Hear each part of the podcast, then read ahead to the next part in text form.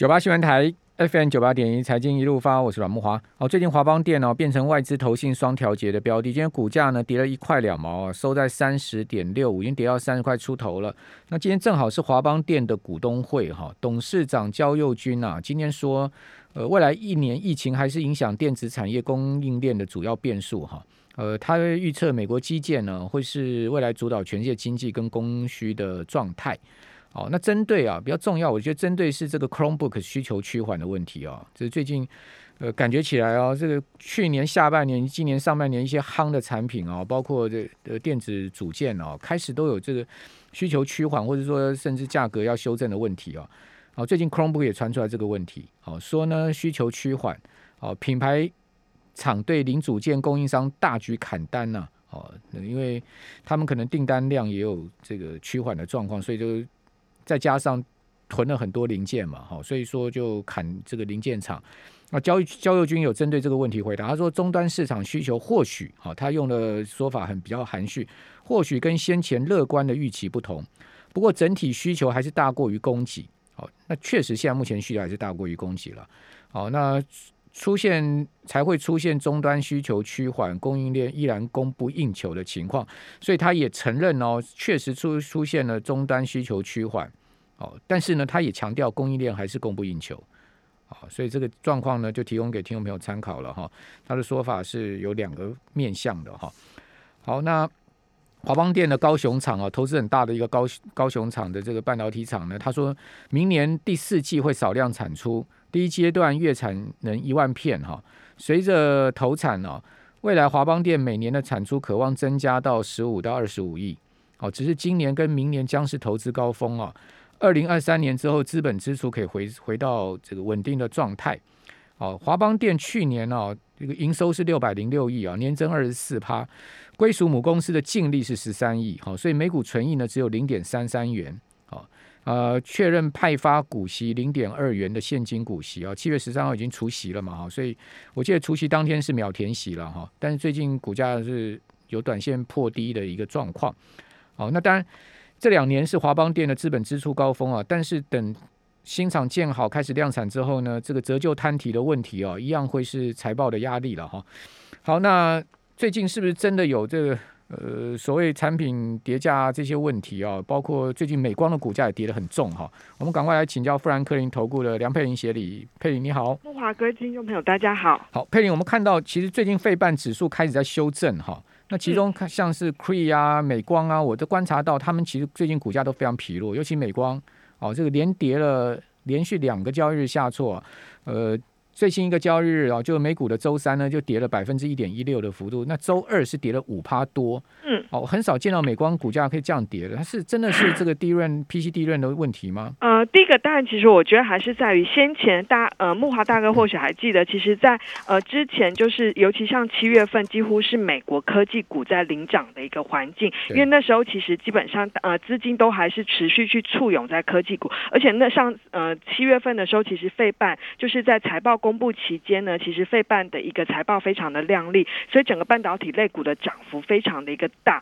所以第一个，我觉得这两天的一个修正，其实呃，如果就过去五天来看的话，美光大概是跌了八个 percent，的确是蛮重。但我觉得还是会把它解读是一个第一个是比较偏涨多回档的一个状况。第二个当然就是会去牵扯到就是在呃最近就是包括了因为财报陆续公布的差不多了嘛，那其实现在大家看的就是下半年的一个需求。那因为其实我。们看到最近其实美国甚至在欧洲地区，尤其像美国，因为大家本来之前认为，哎，变种病毒的一个影响好像对亚洲地区是比较严重的，所以我们看到亚洲股市在这一段期间也比较疲弱。不过最近因为美国的新增呃确诊人数，还有在住院比例上都有开始攀升的一个现象，所以这部分也让大家担比较担心接下来的一个需求面的一个部分。我觉得是这两个原因啦。那当然，因为在资金排挤之下，反而最近的资金又去呃。拥抱先前不被市场青睐的，就是在金融啦跟原物料这些的一个类股，这部分当然有受到就是在拜登的一个基础建设呃的一个计划通过，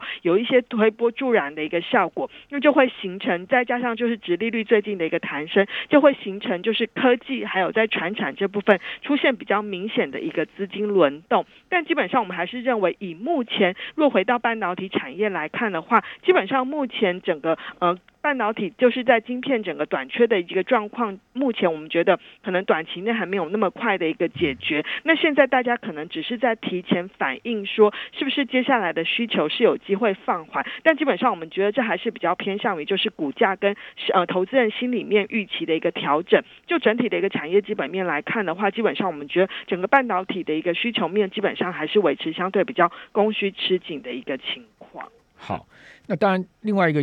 呃，日经亚洲新闻评，呃，日经亚洲评论哈，它有一个最新的报道说呢，呃，业界数位高层透露哈，这个 PC 业者啊，最近对供应商下单量哈，至少缩减百分之二十，暗示说今年 Chromebook 出货量或许会比业界先前预估短少一千万台哦。嗯。哦，那呃。我记得去年下半年、今年上半年的时候，那个像 Acer 啊这些高层啊，就说：“哎，这个客户照三餐跟我们催货，哦，照三餐来跟我们催 Chromebook。”哦，现在呢说，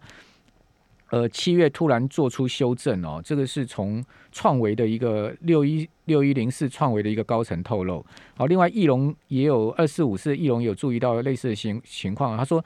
他原本预测今年 Chromebook 出货可以达到五千五百万台啊，但如今可能剩下四千五百到五千万台，这个的确有影响全球笔电需求跟呃今天今年翼龙出货的预估。所以看起来这个确实是有无恙呢，哈，就是说在这样的状况下，从 Chromebook 这个事情，我们都知道为什么去年下半年到今年上半年 Chromebook 大缺，就是因为居家嘛，对不对？对对。哦，远端的这个上课的需求嘛，所以导致当时你看各大 PC 厂哦，这个什么联想啦，哈，包括像是 HP 啊，他们这个 Chromebook 真是缺到不行啊。可是短短没有多久，马上猪羊变色啊！其实真的是，我觉得还是在受到疫情，就是这一些是真的是属于所谓的疫情的一个受惠股啦。那因为去年其实就像台湾在五月份那时候宣布就是防疫升级的时候，也是赶快很多家长带着小朋友，因为都要居家上课，就赶快去买笔电。那时候其实也是缺货的状况。那我想，其实在过去一年，笔电市场的确享受了这样的一个荣景。那随着说刚刚提到了，虽然说目前的一个变种病毒有在美国是有在复燃的一个迹象。不过你可以看到，其实就美国民众，尤其像九月份，接下来他们就要进入到所谓的一个返校需求的一个部分。基本上，其实，在笔电这一块，基本上，如果他们真的回到学校，虽然说这个呃未来还是会有部分的课程，可能还是会有线上需求的一个需的一个状况，但基本上只要回到学校的一个情况，他们可能就会把很多的一个支出是拿去购买其他返校所需要的，不论是新增的一个背背包、书包，或者是新的一个衣服什么的，所以这部分当然会排挤掉相关的一个 NB。另外一个当然就是其实去买 Nike 去了，对，因为很久没见到同学嘛，所以希望能够。穿的更那个一点，那当然另外一个就是接下来其实九月份像这个礼拜像是呃三星就是要公布他们的一个新手机嘛，那这部分其实大家也会期待九月份 i 新的 iPhone 出来，所以我觉得这或多或少就是会在电子产品的部分还是会有一些板块移转的一个效果啦，有排挤的效果。对，以前这个。美国要公布了很多都是学校买给学生的，对不对？他们就是学校有预算拨下去，就学校买给学生。现在现在可能就大家都回教室去上课去了嘛。嗯，对。好，所以这个全世界景气跟产业变化是非常快速的哦。听众朋友可能在投资上面，我们在周期上面我们要注意啊。那另外，这个美国的物价是真的见顶了吗？因为我们看到最新的 CPI 这个数字，似乎这个月增的情况已经开始趋缓了。对，呃，当然，如果就七月份的一个 CPI，我想其实这次有点比较，这蛮呼应，就是之前联准会主席鲍尔的一个看法，就是认为整个通膨的一个高涨其实是比较偏向暂时性的因素。那这部分当然七月份的一个通膨，不论是月增率的部分呢，都是比前一个月放缓，而且之前有跟大家分析过，说像之前推升通膨比较大的一个因素是来自于像是二手车的一个价格，就七月份来看的话，增幅也是。从本来的呃十点五个 percent 放缓到只有零点二个 percent。那其他的像是机票啦这种，因为呃解封之后的一个需求带动的一些服务或者是商品的价格，这个增长幅度都开始放缓，是七月份整个通膨下来的一个原因。不过基本上我们还是认为，短线上的通膨可能还是会维持在一个相对的高档。所谓的高档，就是如果就年增率来看的话，整体的 CPI 可能还是会维持在五个 percent 左右，核新的 CPI 可能还是会维持在四个 percent 以上。最主要的原因是你看到，呃，虽然说有一些像二手车的次呃价格开始有一点放缓，但是其他的像是新车价格。还是在增加的，最主要就是因为晶片短缺的一个问题，其实目前看起来还没有短期内还没有解决的迹象。另外一个就是我们比较关注的会是在一些住房成本的部分，因为其实除了民众的一个就是外出旅游带动了像是饭店的价格是上涨之外，其他的就是我们观察到目前的美国房地产市场真的是很火热，那整个房价的上涨基本上转移到地呃移转到所谓的一个租金价格的一个上涨。其实会有一段时间的落差，那再加上最近，其实我们从财报季公布的时候也发现，很多的公司，其实中小型公司，就是在就业市场的部分，他们都有去提高薪资的一个计划。那这部分我们觉得真正反映到通膨，可能还是会有一点时间。所以这部分我们觉得在未来几个月，美国的通膨，你可以说它不用那么的一个担心，但是你说要它要很快的回到可能两三个 percent，我觉得这几率也并不是很大。所以这也就是为什么。最近的一个盘势哦，是相对比较焦灼的原因，因为大家都在关注说，到底联准会八月二十六到二十八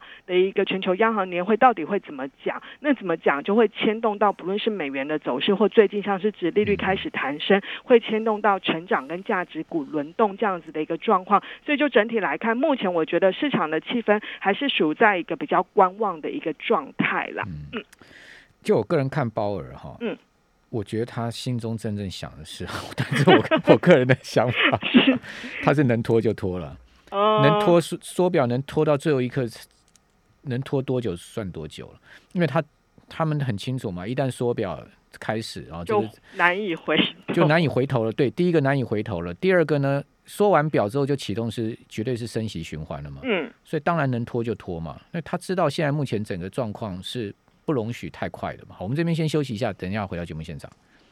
九八新闻台 FM 九八点一财经一路发，我是阮木华。为什么刚刚说 鲍尔能拖就拖啊？因为基基本上美国股市的估值高哦，同时呢，呃，涨了那么多年的多头啊，好，一有这个联准会的动比较大的动作，当然金融上比较容易受到惊吓嘛。好，所以说在这样经济未完全的正常化，就业还没有完全的。出现正常化，你说啊，美国失业率降到五点四，没有错啊，五点四它还离这个先前疫情之前还有六七百万这个职务是没有补上的嘛，好，这个失业还有是有多六七百万人嘛，好，所以说在这样状况之下，联准会当然能拖就拖哦，那也有一些联准会的官员出来讲鹰派的看法，我觉得这个就是联准会向来他们的一贯的策略，就是有多有空，好，让市场呢去在这个。联准会两边中呢去做猜测嘛，这样子就是联准会你看到他们的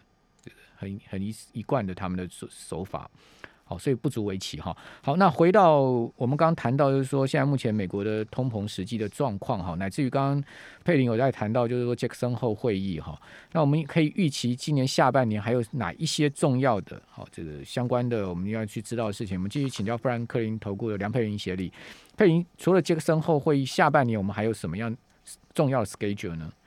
呃，当然很重要，就是呃，基本上第一个，我们还是认为说，Jackson 后会议其实，但最近这几天，包很多包括副主席啦，还有一些官员，其实都对于支持购债的一个看法，其实都蛮偏鹰派的。所以我觉得，其实这个状况的确是有一点超出我们原本的一个就是认为的一个状况。不过，其实就整体来看，我们其实跟木华大哥的一个看法是差不多，就是我们也是认为联准会会。呃，重申就是在八月底的时候，他会去重申说他已经做好准备，只要美国的状况呃就业市场是持续在朝这样子的一个复苏的情况的话，他们已经做好准备要进行政策的调整。可是真的实际采取动作，基本上我觉得可能，除非说九月初公布的一个就业报告非常的好之呃的一个状况之下，有可能会提前宣布要缩减 QE，不然我觉得应该还是以今年年底正式宣布缩减 QE 的一个几率是相对比较高的。的。那就下半年来看的话，当然很重要，就是第一个就是这个礼拜美国公布的，就是在他们通呃通过五千五百亿要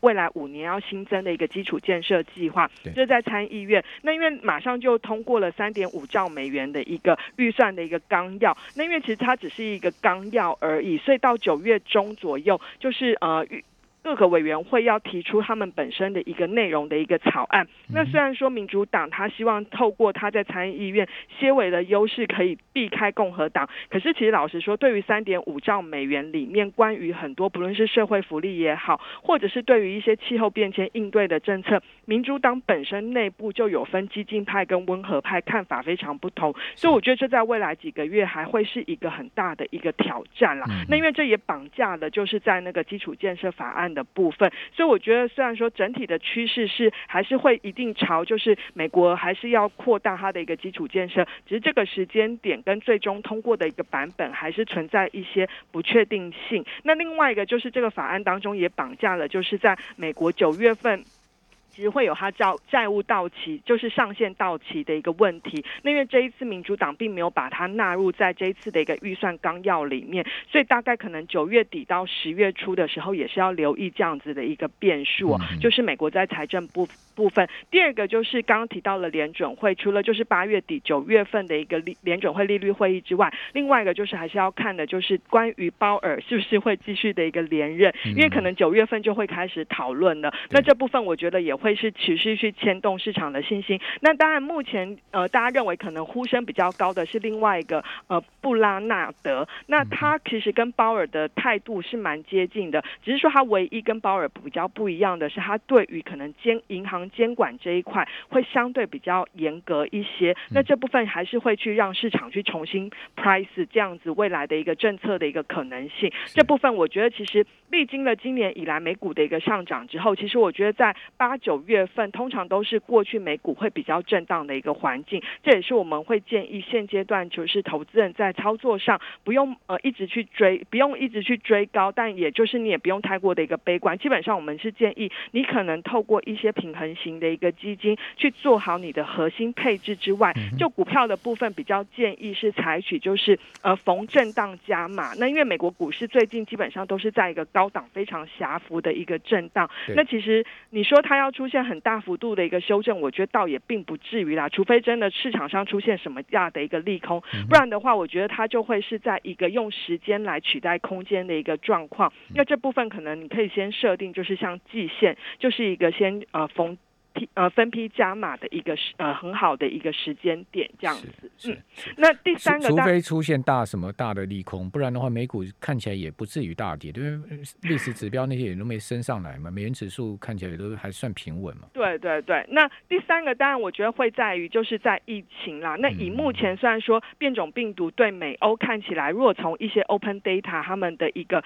订餐厅外出用餐的一个情况来看的话，其实看起来并没有受到太。太大的影响，那反而是亚洲这一块受到比较大的冲击。尤其我们看到最近中国自己本身就是很多券商又开始调降中国这部分的一个经济成长率的预估，还是会对全球经济会有一些外溢的效果。那只是说，当然危机就是转机啦。我觉得亚洲这一块反而如果下半年整个经济跟股市开始来到逐渐有一些筑底的一个迹象的话，反而投资人从现阶段满手都是比较偏美元资产的话，也是可以去留意新兴亚洲市。市场有一些低阶跟轮动的一个机会。好，中国经济引擎放缓是很明显的。嗯，对，只是说下半年会缓到什么程度？哈，好，那今天有一个蛮重要的新闻，请教佩玲啊，就是说彭博社引述知情人士报道，也还又是知情人士 说，美国财政部长叶伦啊，评估未来几个月出访中国的可能性啊，如果成真的话，将是美中之间首度举行面对面的会谈哦。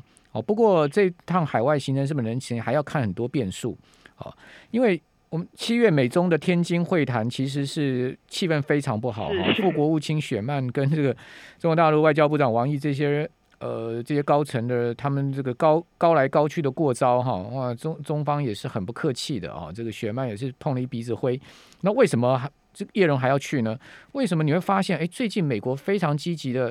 不断有消息传出来，这个高层官文官员要访中呢？